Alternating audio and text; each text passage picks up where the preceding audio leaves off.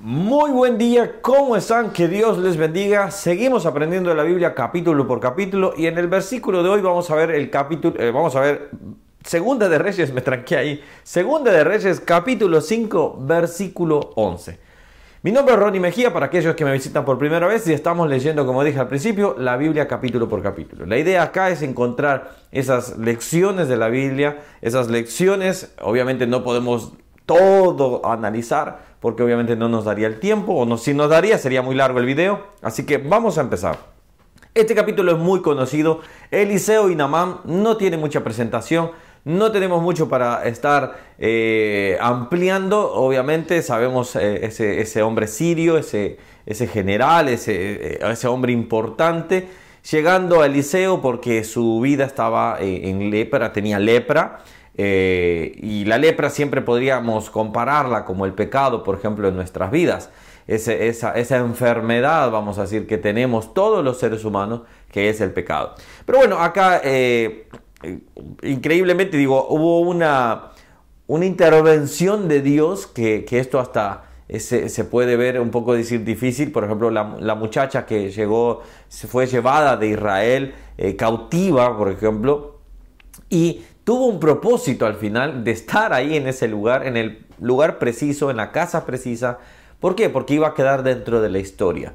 Eh, no sabemos el nombre, el nombre de esa muchacha, pero sí sabemos que ella pudo saber a quién acudir. Esta muchacha le dice a Naamán, a la, esposa, le dice, si mi señor fuera, eh, vamos a leerlo acá, dice, eh, esta dijo a su señora, si, si rogase mi señor al profeta que está en Samaria, él lo sanaría de su lepra. Esto es saber a quién acudir, esto es saber a quién estar acudiendo. Ese es el versículo 3. Eh, entonces, cuando vemos esto, es, vemos esas coincidencias que Dios permite.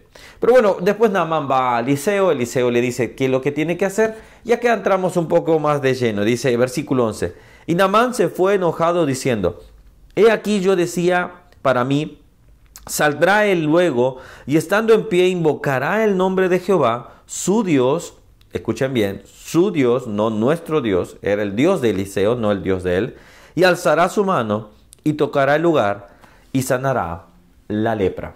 Hay veces cuando leía este punto, a ver, de este capítulo podemos sacar muchas lecciones, te animo a que tú lo leas, que lo estudies y te vas a dar cuenta, pero una de las cosas que, veo es que eh, en este punto es que muchas veces pensamos que Dios o eh, un, un líder, vamos a decir, debe de actuar de una manera. Tenemos prejuicios, decimos, ay, si, si vinieran y pusieran la mano sobre mi cabeza, si viniera y pusiera la mano sobre mi hombro. Y uno tiene esos preconceptos de cómo Dios puede actuar. Y, no es así, Dios actúa a su manera, Dios tiene ya planificado. Eh, recordemos la vida de Jesús en su momento cuando eh, estaba el ciego, por ejemplo, escupió al suelo untó un poco de lodo, se lo puso en sus ojos y vamos, a lavarse y que sea sano. Eh, hay mucho, digo, Dios no tiene un parámetro, Dios no tiene un, formato, vengan, pongan la mano y así serán sanados. No, Dios actúa como Él sabe que tiene que actuar y va a hacer las cosas. Ahora, fíjate bien acá, dice que Namán se fue enojado. Muchas veces cuando no vemos cómo deseamos que nosotros seamos tengamos un milagro, que tengamos una salida, nos molestamos. Buscamos y decimos, ¿por qué Dios no actúa de esta manera? ¿Por qué Dios no hizo de esta forma? Creo que como nada más nos comportamos como niños, eh, reclamando, diciéndole a Dios, debería de hacer esto. Más cuando deberíamos estar diciendo, Señor, tu voluntad es perfecta. Enséñamela, por favor. ¿Cuánto nos cuesta? Y lo digo con todo también yo. ¿Cuánto nos cuesta aprender de la voluntad de Dios. Estar en la voluntad de Dios va a costarte aún aquello quizás que tú esperas. Es posible que Dios responda, es posible que Dios no responda, pero como determinada diciendo Job, a Dios sea la gloria.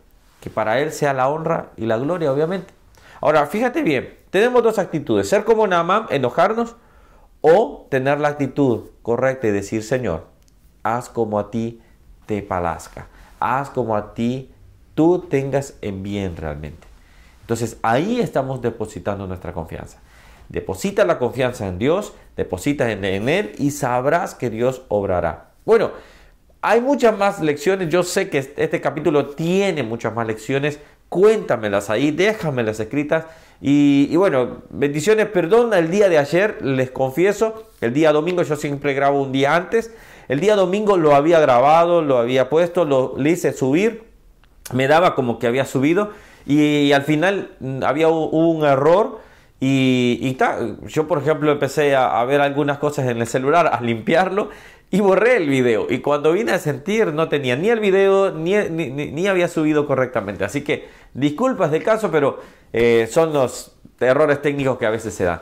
Bueno, seguimos mañana estudiando la Biblia.